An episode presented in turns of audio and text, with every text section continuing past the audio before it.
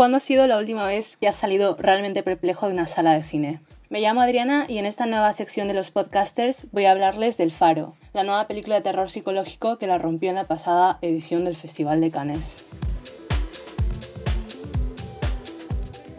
Primero vamos a hablar de Robert Eggers, el director. En el 2015 tuvo un debut exitoso con La Bruja, película que a mí personalmente me encanta por su ritmo pausado, fotografía más bien sobria, bueno, de hecho creo que estas características que acabo de mencionar son parte esencial de su sello como director.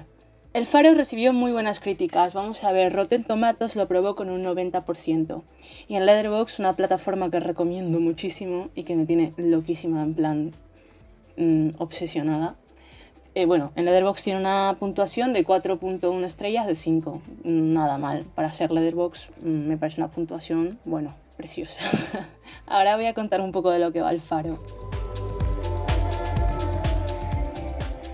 Robert Pattinson y William Dafoe encarnan a dos fareros que acaban de llegar a una isla donde tendrán que encargarse de su nueva misión. Pasar las próximas cuatro semanas encargándose del faro.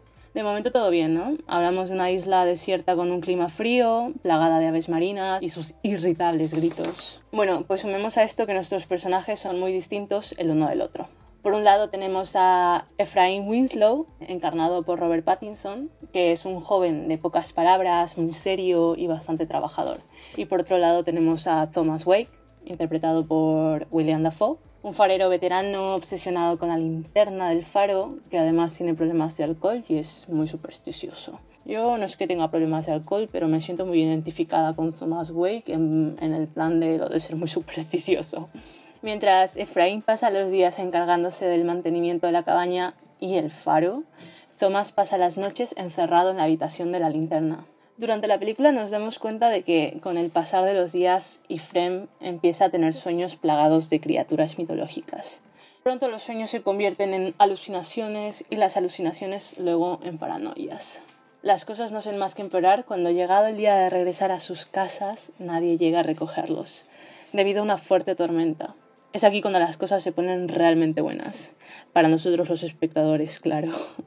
A ver, a mí lo que me fascina de esta película es que está grabada en blanco y negro. O sea, ya me pones una película en blanco y negro, yo estoy vendida. O sea, compro. Además, tiene un formato de relación de aspecto, o sea, quiero decir, formato de imagen cuadrado. Es una imagen parecida a Mommy de Xavier Dolan.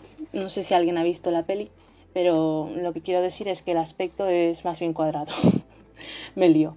Bueno, esto último añade muchísimo misterio en la historia porque de por sí mm, nosotros estamos acostumbrados a ver planos más panorámicos, más largos, em, estamos acostumbrados a ver todo lo que rodea a nuestro personaje. Bueno, pues en el caso del faro esto no es así, es más bien mm, tenemos una visión limitada. Esta película no solo es excepcional a nivel estético, sino que también a nivel de historia. El guion en principio iba a ser una adaptación de una de las historias de Edgar Allan Poe, pero la idea rápidamente se estancó y, terminaron eliminando todas las similitudes a la historia. Y terminó convirtiéndose en el pedazo de guion que soy. A ver, deberías ver esta peli si te gusta el horror, el cine independiente, la fantasía, si eres fan de William Dafoe o de Robert Pattinson. Yo soy más fan de William Dafoe, pero bueno. Es una de las pocas películas de horror que hoy en día merece la pena ver. Yo no soy muy fan de, del género de horror. Igual de las películas psicológicas sí, pero del género de horror no, no, soy tan fan. Entonces, ah, cuando vi esta película, fue como que, mm, a ver, es realmente... No se parece a nada que yo haya visto antes.